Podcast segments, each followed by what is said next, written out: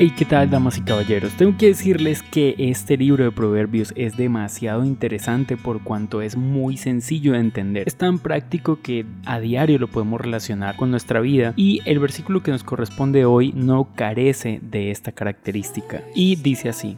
En los labios del prudente se halla sabiduría, mas la vara es para las espaldas del falto de cordura. Súper interesante porque nos está hablando de nuestra boca de lo que nosotros decimos. Jesús también en el libro de Mateo capítulo 12 dice algo como esto, de la abundancia del corazón habla la boca.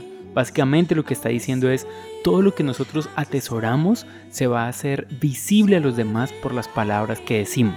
Es decir, yo puedo en un momento decir o yo puedo aparentar que soy una persona culta, pero a la hora de hablar las personas se van a enterar de realmente eh, qué estoy haciendo, cuáles son mis costumbres y sobre todo qué son las cosas o cuáles son las cosas que yo amo. Así que esto está muy importante y quiero decir al menos dos cosas en las cuales necesitamos cuidar nuestras palabras. La primera es cuidar nuestras palabras o más bien cuidar nuestros labios de las palabras ociosas. Muchas veces decimos cosas que no tienen ningún sentido o que simplemente las estamos diciendo para tratar de caer bien o hacer sentir eh, bien a las demás personas. Las palabras ociosas son palabras que no tienen ningún fundamento.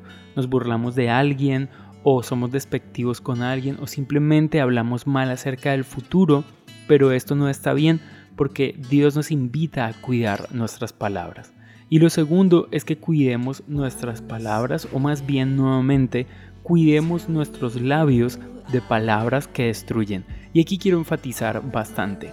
Ayer hablábamos de el odio despierta rencillas, pero el amor cubrirá todas las faltas. Saben, muchas veces creo que fallamos demasiado con nuestras palabras. El día de ayer justamente hablaba con un grupo de chicos y les decía, yo creo que los cristianos muchas veces no somos groseros con con palabras fuertes, con palabras obscenas, pero eh, podemos ser muy ofensivos y muy hirientes con lo que decimos. De hecho, yo he estado en algunos contextos donde las personas cristianas han sido muy difíciles y, y no por su conducta violenta, digamos física, sino por la forma como hablan. De hecho, algunos usamos o usan palabras incluso de la Biblia para juzgar a otros, para condenar, para dañar, para señalar. Esto no está bien por ningún lado que lo miremos. Así que cuidémonos de las palabras que destruyen. Nosotros podemos construir muchísimo con nuestras palabras, pero así como podemos construir, también podemos destruir a nuestros hijos, a nuestra esposa, a las personas que están a nuestro alrededor. Así que cuidemos nuestras palabras hoy y siempre. Deseo que Dios te bendiga y que estés súper bien.